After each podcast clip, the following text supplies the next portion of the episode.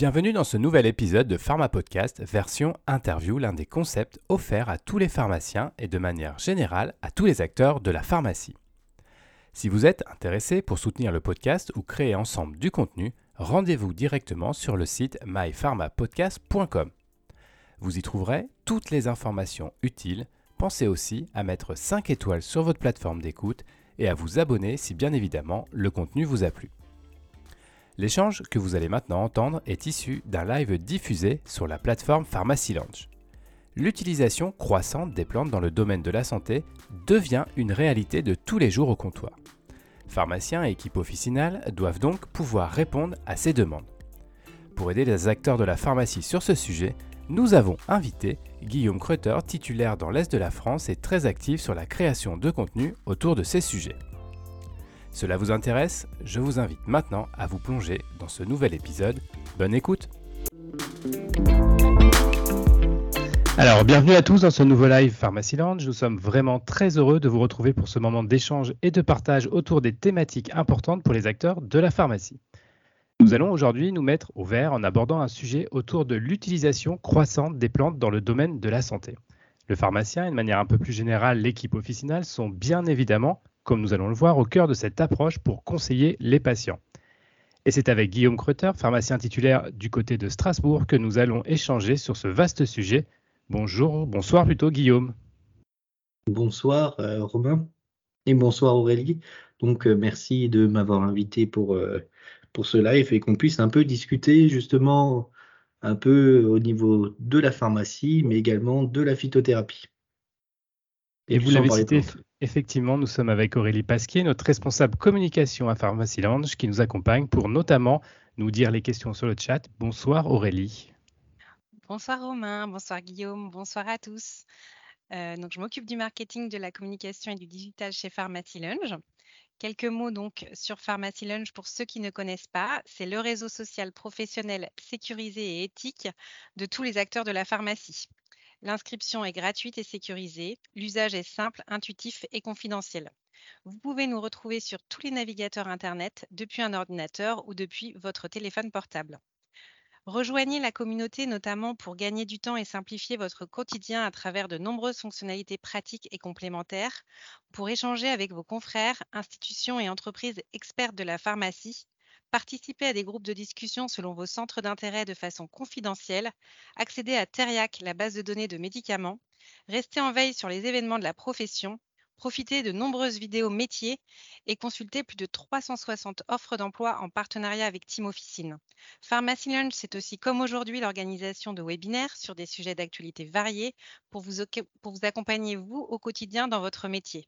Je laisse tout de suite la parole à Romain Lecointe, lui-même pharmacien, pour animer l'échange. Je vous souhaite un excellent webinaire et je vous dis à très vite dans Pharmacy Lunch pour notamment euh, télécharger toutes les recommandations que Guillaume va faire ce soir dans ce live. Merci beaucoup Aurélie pour cette présentation. Et eh ben allons-y, commençons. Guillaume, est-ce que vous pouvez vous présenter? Alors donc, euh, je suis pharmacien titulaire depuis environ six ans à la pharmacie à Strasbourg. Et donc voilà, c'est vrai que j'étais pas forcément prédisposé pour euh, travailler en officine. Donc, comme toi, Romain, j'ai fait un DES de pharmacie hospitalière. J'ai travaillé un certain temps à l'hôpital et après, euh, c'est ça qui est pas mal avec notre métier et avec notre diplôme de pharmacien. On peut aller à droite, on peut aller à gauche. D'habitude, c'est plutôt l'inverse. C'est plutôt les industriels qui vont en officine. Et là, eh ben, j'ai décidé d'aller en officine. Pourquoi est-ce que je suis allé en officine? C'est parce que je voulais c'est vrai, euh, un peu partir du côté administratif de l'hôpital. C'est vrai que c'est un peu prenant des fois de négocier certaines choses pour les appels d'offres et tout, mais bon, l'officine c'est encore différent et je voulais surtout retourner un contact avec le patient et essayer de faire une pharmacie plus verte, plus naturelle et euh, avec l'utilisation des plantes. Voilà entre autres. Après, voilà, ça fait depuis six ans. Donc, euh, qu'est-ce que je fais autre, aussi? Je suis au syndicat des pharmaciens, l'USPO. Je suis élu RPS pour la région Grand Est. Euh, ben, je donne également des formations en phytothérapie, que ce soit à la faculté de pharmacie ou que ce soit avec des, avec des pharmaciens. Et donc là, depuis, depuis maintenant quelques mois, euh, je viens de créer une, société justement pour faire des plantes et des huiles essentielles. Donc justement avec le dernier projet que je suis en train de sortir avec ma femme, s'appelle le jardin aromatique. Voilà. Alors vous l'avez dit, on assiste quand même depuis quelques temps à une certaine tendance vers le naturel, notamment dans le, comportement des patients euh, pour leur santé. Est-ce que vous qui êtes maintenant euh, en officine, est-ce que vous faites le même constat au comptoir? Alors, je dirais que oui, évidemment, il y a de plus en plus de, on a envie d'aller au vert et d'avoir aussi un côté plus responsable. Euh, on voit que les patients ont envie justement d'avoir une modification de leur comportement. Donc, qu'est-ce qu'ils vont faire? Ils vont essayer de prendre peut-être des médicaments un peu plus naturels. Ils vont essayer de regarder également la composition. Et donc, dans la composition, c'est aussi le côté qui est couplé à l'écologie, c'est-à-dire qu'on veut des produits plus proches de chez nous, français, qui ont fait moins de kilomètres et qui sont euh, plus clean. Donc, qu'est-ce que ça veut dire plus clean? C'est vraiment euh, de ne pas avoir une liste avec avec une cinquantaine de d'excipients, de, d'adjuvants et autres euh, qu'on voit de, qu'on voyait de plus en plus pendant une certaine période.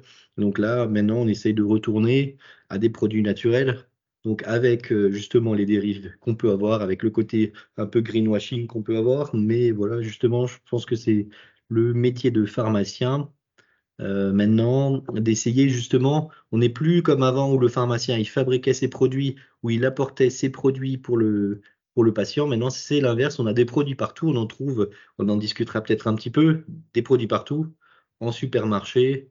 La dernière fois, j'étais allé euh, dans des boutiques euh, de cosmétiques et, et, donc justement, ils vendaient toutes sortes de produits naturels, des gummies, des compléments alimentaires, même dans les jardineries, ils commencent à vendre euh, ce genre de compléments alimentaires à base de plantes parce que c'est devenu la mode. Et donc le pharmacien, son rôle, c'est vraiment d'essayer de conseiller et de, et de pouvoir décrypter ces produits pour que euh, ça soit bien utilisé et que ça soit dans l'intérêt de la santé publique. Alors vous l'avez évoqué, on, peut retrouver ces produits euh, un peu partout et on s'aperçoit qu'il y a de plus en plus de, professionnels qui sont plus ou moins spécialisés dans la santé, qui, se tournent vers ce naturel pour la prise en charge de certaines maladies. Quelle est euh, pour vous la place que doit avoir le pharmacien dans cette approche par les plantes face à, ces professionnels plus ou moins diplômés? Alors c'est vrai qu'il y a différentes professions qui, se créent parce qu'il y a des besoins et parce que aussi euh, faut pas non plus euh, se, voiler la face. Et pendant un certain temps, les professions médicales, que ce soit médecin, pharmacien, infirmière ou autre, euh, il y a eu une espèce de, décalage et on devait faire à tout prix des médicaments. On était parti un peu du côté naturel. Donc maintenant, il y a un retour et un retour dans la vie tous les jours, mais également dans le soin. Donc il y a eu des professions qui se sont intercalées, en plus du fait que maintenant, justement, bah, il y a des pénuries de médecins, il y a des pénuries bah, de, de, profession pharmaceutique, environ 15 000 personnes euh, en pharmacie, donc euh, préparateurs plus euh, pharmaciens, et tout le monde a des pénuries, les infirmières c'est pareil. Donc il y a eu des professions qui se sont rajoutées, donc par exemple des sophrologues, des naturopathes et des, des ostéopathes. Donc c'est des professions, on va dire, qui sont plus ou moins légitimes, qui n'ont pas forcément les mêmes professions, qui n'ont pas forcément euh, ben, non plus euh, un diplôme cadré, c'est-à-dire qu'il y en a qui font des formations un week-end, il y en a d'autres qui font des formations pendant trois ans. Donc je pense que le rôle du pharmacien, premièrement, c'est le, le, comme on l'a vu pendant le Covid, que ce soit pour la santé naturelle ou pour le reste, c'est devenu un peu le centre, euh, comme ils appellent ça des hubs de santé, un peu la plaque tournante des professionnels de santé parce que il est disponible directement avec les patients, il est en contact avec les patients, il connaît les patients. Ben, de sa naissance jusqu'à sa mort et il est disponible directement alors que le médecin on voit maintenant que c'est même un peu plus difficile faut prendre des rendez-vous donc on voit et en plus on a le côté logistique donc on connaît tous les autres professionnels de santé donc le pharmacien doit être euh, ce on va dire ce centre de de coordination de la santé en coordination avec le, médecin et pouvoir donner sa place, je pense, à tous les autres professionnels de santé euh, ou les professionnels plutôt qu'on appelle du bien-être et de coordonner, les, de coordonner les soins et de travailler un peu avec tout le monde. Est-ce que vous observez que, que, la profession est dans cette, euh, dans cette approche-là? Est-ce qu'il y a vraiment un tournant qui est en train de se faire vis-à-vis d'une certaine concurrence. Peut-être que la profession s'est dit, euh, oh là là, il faut faire attention, il faut peut-être qu'on revienne à, nos bases pour, pour pouvoir avoir une certaine légitimité. Vous qui êtes élu au niveau syndical, qu'est-ce que, en quoi la profession avance sur ce, sur ce sujet, sur ces sujets? Alors, on va dire que d'un point de vue officiel, bah, il n'y a toujours pas de reconnaissance des métiers qui ne sont pas reconnus. Donc, après, je dirais que c'est euh, au cas par cas et ça dépend aussi de la personne qui est en face. Si on voit une, personne en face euh, qui commence à dire oui, il faut pas prendre de traitement euh, parce que faut essayer de prendre des plantes pour le cancer et pour autre chose. Donc on le voit qu'il y a eu des dérives qui sont qui, ont été, on va dire purement commerciales. Bah, ce genre de personnes, évidemment, c'est pas des personnes avec qui on va travailler. Par contre, des personnes, moi personnellement, euh, avec des personnes que je connais depuis euh, quelques temps qui ont une, vraie formation, et ben des fois des patients, justement, on peut les conseiller d'aller faire une séance de sophrologie ou autre. Euh, et là, on se rend compte maintenant qu'il il y a une évolution en termes également de médecine, et c'est pas uniquement soigner la personne à un moment T sur une pathologie aiguë, mais on se rend compte que justement toutes les pathologies chroniques, elles se soignent pas avec des médicaments, mais c'est avec ce qu'ils appellent des interventions non médicamenteuses ou non pharmacologiques. Donc justement, il y a une société savante qui s'est créée pour essayer de discuter euh, et de voir justement toutes ces interventions. Avant, on appelait ça règles hygiéno-diététiques, le sport, euh, l'acupuncture, les médecines naturelles euh, qui est à côté. Est-ce que ça marche, oui ou non? Est-ce que c'est réel? Est-ce qu'il y a une vraie efficacité? Ou est-ce que justement c'est plutôt de l'ésotérisme? Et à ce compte-là on ne va pas le faire mais euh, justement d'essayer de, quantifier et de voir ce qu'on ne faisait pas pour l'instant. On a juste quantifié les interventions qui sont médicamenteuses. Est-ce que ce médicament il est efficace? Oui, non. Et on avait euh, la SMR, le service médical rendu et autres.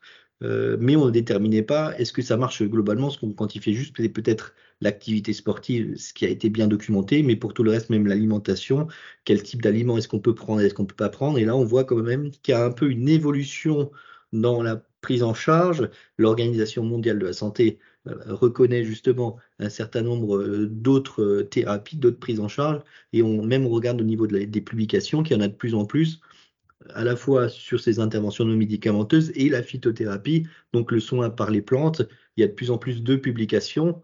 Euh, bon, après, pour l'instant, on n'est pas non plus comme les médicaments euh, avec euh, de l'evidence-based medicine qui est vraiment de niveau A, comme il dit, c'est-à-dire avec de nombreuses publications, avec des, des revues impact factor élevé, plus des méta-analyses, mais de plus en plus en particulier les Chinois et les Indiens, ils investissent pour faire des, vraies publications sur ces domaines-là pour savoir est-ce que ça marche, est-ce que ça marche pas. Par exemple, euh, vous tapez sur Internet euh, curcuma euh, et vous regardez, il y a pas mal de publications. Est-ce que ça marche sur Alzheimer? Est-ce que ça marche sur, comme antioxydant? Et donc voilà, bon, c'est, on, est, on arrive à déterminer les interventions qui soient à la fois sur les plantes ou sur l'alimentation avec un degré euh, d'évidence de plus en plus élevé. C'est ce qu'on recherche, c'est de faire euh, bah, de, la phytothérapie clinique et pertinente, c'est-à-dire d'avoir vraiment un niveau de preuve élevé et pas être dans le côté oui, ça marche, ça marche pas, sans avoir de données euh, scientifiques. Donc c'est vraiment ah bah, là on voit que le pharmacien, le pharmacien a vraiment les armes pour ça, c'est sa formation et que la phytothérapie, c'est pas euh, juste on va donner des plantes ou pas des plantes. Ça, c'est, on peut dire, on peut faire une formation à week-end juste pour apprendre le truc, mais c'est vraiment la valeur ajoutée. Et c'est ce que faisaient avant les autres, les anciens pharmaciens, avec la formation qu'on a eue, avec des matières scientifiques, pharmacognosie, où ils appelaient ça matière médicale. Donc, c'est la pharmacologie des plantes, il y a la botanique, et, également tout ce qui est phytothérapie, donc l'utilisation clinique et le sens clinique, quelle, plante on va utiliser à quel moment, est-ce qu'il y a des effets indésirables, est-ce qu'on peut utiliser chez les femmes enceintes, à quelle dose, donc vraiment la même chose que ce qu'on fait pour les médicaments. Je vois qu'Aurélie, on a des questions sur le chat. Oui, justement, il y avait une question sur les formations. Quelles sont les formations pour être expert des plantes, Guillaume? Alors, il y a deux types de formations, si vous voulez. Bon, euh, euh, donc, les premières, c'est les formations qui sont universitaires. Donc, les formations qui sont universitaires, elles sont, sont validées. C'est fait par des professionnels de santé. Euh, donc, il y a une partie qui sont euh, des professionnels en exercice, pharmaciens, médecins, infirmiers, sages-femmes, enfin, ça dépend du domaine. et également bah, des profs universitaires, donc ça va être des profs qui vont enseigner justement les matières qu'on a vues qui sont en rapport. Donc, euh, souvent, c'est botanique, pharmacognosie, matière médicale ou phytochimie, et après, euh, les sciences des médicaments ou des médicaments à base de plantes ou de l'aromathérapie ou des choses comme ça, mais de l'aromathérapie scientifique, c'est-à-dire la molécule, comment elle marche et comment on va voir avec un vrai mécanisme d'action. Donc là, dans ces formations-là, qu'est-ce qu'on arrive à avoir? C'est les DU, donc les diplômes universitaires. Donc il y a un certain nombre de diplômes universitaires qui sont un peu partout. Et après, il y a des, en fonction des villes, par exemple, euh, ceux qui sont pas mal, c'est à Besançon. C'est sur une semaine, c'est sur une semaine deux fois dans l'année. Euh, donc euh, voilà, c'est avec des profs plus ou qui sont assez assez reconnus. ils font de la phytothérapie, de l'aromathérapie. Il y en a qui font que de l'aromathérapie.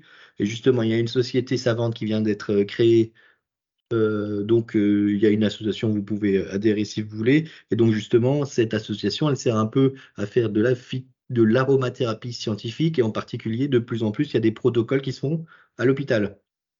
Que ce soit pour l'anesthésie, que ce soit pour la cancéro ou différentes choses. Donc voilà, cette société-là, savante, elle a, elle a été faite par euh, différents professionnels, dont la présidente, elle est prof de pharmacognosie, Sabrina, à Paris.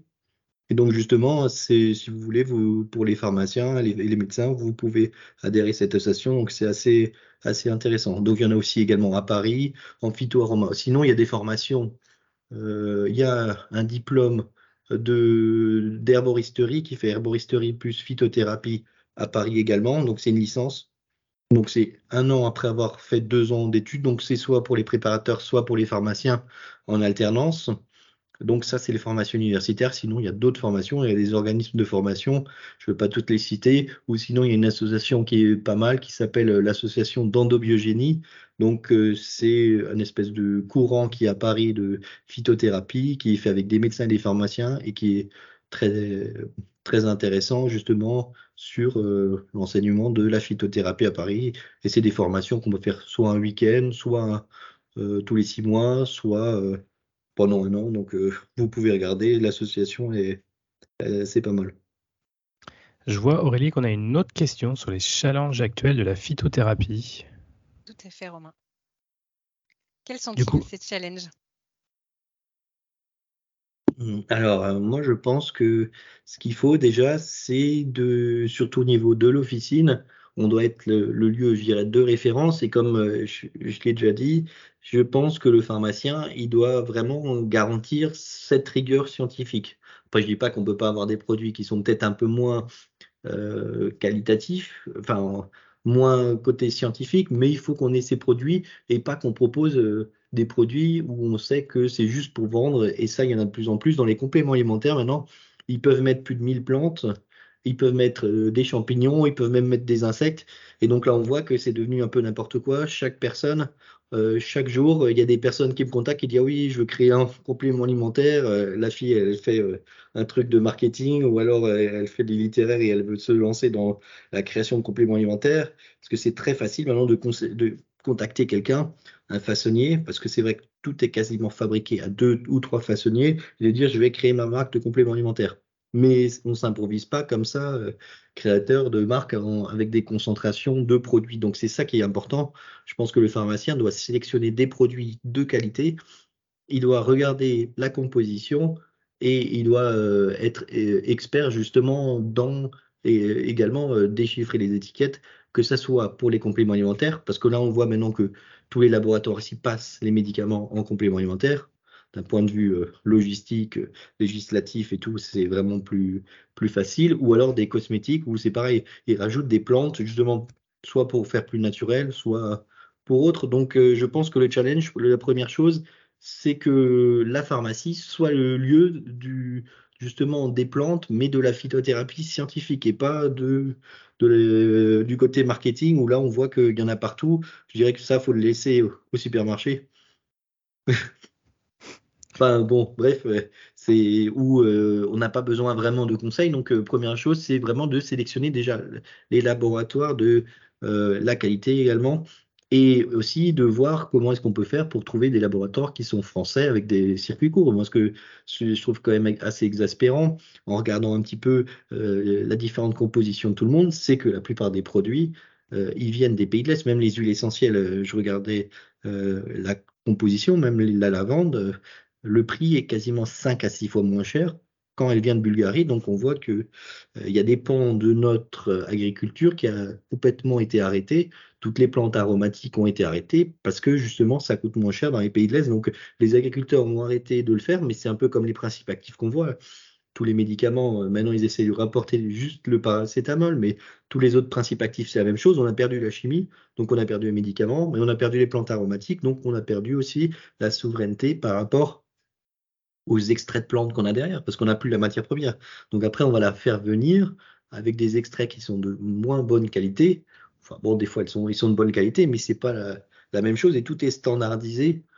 D'un côté, d'être standardisé, c'est bien, mais il faudrait que ça soit standardisé avec des producteurs à côté. C'est mieux pour euh, avoir ce, savoir-faire, cette, euh, euh, ce, oui, c'est ça, ce, savoir-faire et cette connaissance, parce que on perd toute la chaîne. On perd à la fois le savoir-faire au niveau de la production des plantes. Production des plantes, c'est-à-dire on va fabriquer les plantes, on va également d'abord avoir des graines, et ensuite il y a la transformation, et ensuite derrière, bah, il y a la connaissance des plantes et le conseil. Donc là, on voit que euh, on a perdu un certain nombre de savoir-faire et qu'on essaye de le rattraper, mais que qu'on rattrape pas 50 ans, comme pour les, c'est comme pour les médicaments, avec les pénuries, on en a tous les jours, on passe deux heures par jour à chercher ces médicaments. Eh ben, on, rattrapera pas tout ça en un an, en claquant des doigts, en disant bon, purée, euh, trop bien maintenant. Euh, les politiques ont décidé qu'il y avait des pénuries, donc euh, dans un an ça passe. Là on voit pénurie d'amoxicilline. Malheureusement, ça fait un an qu'on nous promet qu'on n'aurait pas de pénurie, on a toujours les mêmes pénuries quoi. Enfin, je sais pas, qu'est-ce que Romain, tu as la même chose chez toi euh, C'est la même chose chez moi, t'inquiète pas. Euh, du coup, Guillaume, euh, maintenant que le, pharmacien titulaire a, choisi ses produits et ses fournisseurs, l'étape d'après, c'est quoi? Il faut convertir l'équipe officinale, il faut la former, il faut communiquer auprès de sa patientèle? Comment ça se passe? Alors oui, évidemment, la première chose, c'est d'avoir les produits, mais également bah, derrière le, plus important de toute façon en officine, c'est ce qui nous différencie justement, on va dire des autres circuits de distribution, c'est qu'on a du personnel qui est formé, un pharmacien c'est au moins 6 ans, plus les préparateurs là on voit qui sont déjà 2 ans d'ost et qui vont peut-être passer à 3 ans, on ne sait pas encore là. Euh, normalement, c'est censé être acté, même en officine, ils auront 3 ans comme les préparateurs hospitaliers. Et donc là, on voit justement qu'il faut, euh, je dirais, se réorganiser essayer de se réinventer, même, même avec euh, ce côté phytothérapie. Moi, je pense qu'il faut le traiter, c'est comme un médicament, et donc il faut savoir le conseiller. Il faut également faire des, je pense, des animations, essayer de, faire des, de l'information comme pour le médicament, comment utiliser par exemple les, les huiles essentielles, parce que ça, c'est quelque chose euh, qui se vendent de plus en plus partout.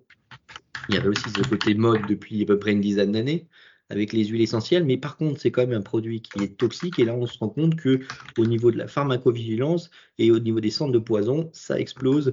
Euh, j'avais regardé un peu les statistiques et chaque année, il y a deux à trois fois plus de euh, d'intoxication ou alors d'événements indésirables qui sont liés aux huiles essentielles parce que les enfants euh, le Laval ou parce qu'ils ont trouvé dans Voici ou dans Claire ou dans Gala ou autre chose une nouvelle formule et qu'ils ont essayé de bricoler leur truc et qu'ils disent bon allez on va essayer de faire un truc et une fois sur deux euh, les formules qui sont là-dedans c'est pas non plus des trucs euh, c'est pas très bien c'est pas contrôlé. Donc voilà je pense qu'il y a un travail à faire de formation et d'information à la fois de nos patients mais également des équipes officinales. Moi ce que je remarque c'est que du, du à cause du manque de temps, mais également de, la pénurie de personnel, avec toutes les nouvelles missions qu'on nous a collées, euh, on a du mal à faire des vraies formations. Et des vraies formations, c'est pas une formation d'un labo qui vient et qui essaie de vendre un produit. C'est vraiment une vraie formation avec un vrai professionnel. Euh, et, donc, euh, et donc, justement, ça prend du temps. Il faut du temps pour former ce personnel. Donc, ce côté formation, je pense que c'est vraiment indispensable pour pour, euh, pour faire ça. Et donc après, ensuite, une fois qu'on a fait cette formation, il faut qu'on arrive justement à mettre en place euh, soit dans des officines qui sont spécialisées. Je pense que euh, c'est ce qui arrive. Dans les grandes villes, c'est possible de se spécialiser dans chacun des domaines, ou alors on va plus avoir un corner de, par exemple, de phytothérapie ou d'aromathérapie, ce qui est déjà le cas, mais de pouvoir l'étoffer, de pouvoir le faire vivre et de pouvoir proposer justement des produits qui sont un peu différents de ce qu'on a, euh, qui est standardisé un petit peu et qui n'est pas forcément les produits qui sont les plus qualitatifs euh, et de sortir un petit peu de, on va dire, des une ou deux grandes marques qui sont partout, mais qui sont pas, sont pas super qualitatives, quoi. Moi, je voulais rebondir sur une question que j'ai vue dans le chat au sujet des interactions avec les plantes. Euh, à la fac ou au quotidien, on me dit oh là, attention les plantes, notamment avec les traitements chroniques. Euh, je sais pas, je pense aux anticancéreux, aux immunosuppresseurs, choses bien particulières comment, où on peut se renseigner et euh, comment aborder cette, euh, cette vraie problématique pharmaceutique? Alors, euh, bon, alors c'est vrai que c'est un sujet qui est de plus en plus d'actualité parce qu'on se rend compte que les patients, ils sont de plus en plus chroniques, ils sont de plus en plus âgés, polymédicamenteux. Et donc, on va essayer de trouver où sont les interactions. Et donc, c'est là où on voit que le pharmacien a vraiment son rôle à jouer, parce que c'est lui vraiment l'expert. Euh, je ne veux pas dire que le médecin ne connaît pas les interactions, mais bon, il, a un peu du mal à se souvenir, en particulier des cytochromes, des machins, comment ça marche, euh, enfin tout ça. Donc là, ça, c'est le genre de choses qui est assez intéressant. Et, donc justement, bah, les plantes, il y a différentes, il y a différents, il y a quelques bouquins qui existent euh, mais il y a une euh, base qui a été faite euh, justement par le CHU de Grenoble, qui s'appelle Edrin, qui est sur le site de Teriac, et qu'on peut justement voir les publications qui sont sorties. Donc je trouve que c'est relativement bien fait. il y a une veille bibliographique, donc ils vont regarder les publications. On tape, je ne sais pas moi, allez, je sais pas moi, vous tapez un truc genre la personne a de la passiflore et du cisplatine, vous allez mettre les deux et vous allez euh, regarder et ils vont regarder au niveau des publications s'il y s'il y a les deux. Est-ce qu'il y a des interactions? Oui, non. Et après, ils vont mettre euh, la liste des publications avec euh, est-ce que est-ce c'est juste une étude de cas? Est-ce que c'est quelque chose qui peut être probable? Est-ce que c'est quelque chose qui est très risqué? Et quels sont les risques derrière? Est-ce que c'est des risques hémorragiques? Est-ce que c'est des risques qu'il faut Par exemple, il y a des certaines plantes qui vont avoir un effet euh, anti, qui vont avoir un effet anticoagulant, comme par exemple le Jingo ou autre, euh, qu'il faut arrêter avant, ou alors euh, eh ben, ils vont dire bon bah avec ça il y a une interaction avec par exemple le clopidogrel ou les ou les, les, produits qui vont agir sur la coagulation. Donc ce site est quand même relativement bien fait parce qu'il y a les dernières publications et qu'il y a ce, codage pour savoir exactement est-ce qu'il y a un risque fort ou faible. Bon, la plupart du temps, il y a toujours des publications avec des case reports euh, donc, faut se méfier ou, pas. Je pense que c'est relativement bien fait. Et après, si vous voulez avoir vraiment euh, un peu une bible sur les médicaments, il y a différents euh, ouvrages de référence. il, y a, des, livres, justement, ça s'appelle la Bible des, des, plantes médicinales. Mais ce qu'on peut retrouver sur Internet, ça s'appelle Wikiphyto. Ça est fait justement par le docteur Morel, donc c'est un médecin qui est à Besançon. Et donc, on peut trouver les plantes avec l'efficacité. Il y a des publications également pour savoir est-ce que c'est efficace ou pas. Et, en dessous, souvent, il y a une rubrique avec des publications, s'il y a des interactions ou pas. Même si c'est vrai que le but, c'était plutôt de découvrir la plante et de voir un peu l'efficacité. Il y a aussi un peu des publications sur les interactions. Mais bon, si vous voulez vraiment aller sur un site, il faut aller justement sur cette Basteria qui est vraiment bien faite. C'est bien noté. Est-ce que Aurélie, on a des questions sur le chat pour conclure? Pour respecter les horaires Une question tout à fait sur le merchandising. Comment, Guillaume, peut-on faire un corner de médecine naturelle en pharmacie? Alors, comment faire un corner de médecine naturelle en pharmacie?